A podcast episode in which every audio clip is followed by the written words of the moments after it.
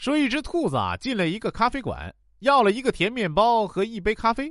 他把面包和咖啡放到座位上以后，就去洗手了。等他回来时，咖啡不见了。谁喝了我的咖啡？兔子问。无人应声。于是兔子提高嗓门又问了一遍，语气中充满了威胁：“谁喝了我的咖啡？”突然，一头黑熊站了起来，理直气壮地说：“是我。”“ 您为什么不连面包也吃了呢？”兔子满脸堆笑的说：“说我要去俄罗斯出差，打电话到联通问啊，呃，我要去前苏联，漫游费是怎么算的？”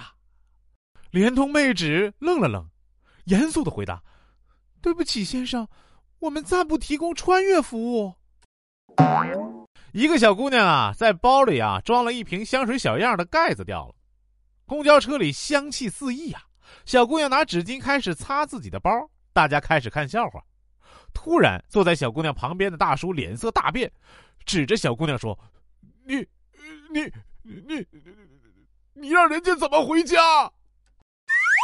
有两个人聊天啊，一个人说：“我我再也受不了我女朋友了，她搅拌咖啡的时候和别人都不一样，居然用左手。”嘿，听着，这没什么，他是个左撇子，我妻子也是。可是别人都用勺子呀。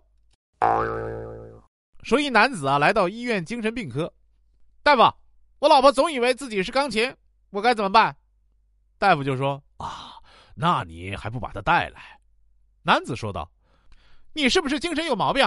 我一个人怎么能抬动钢琴？”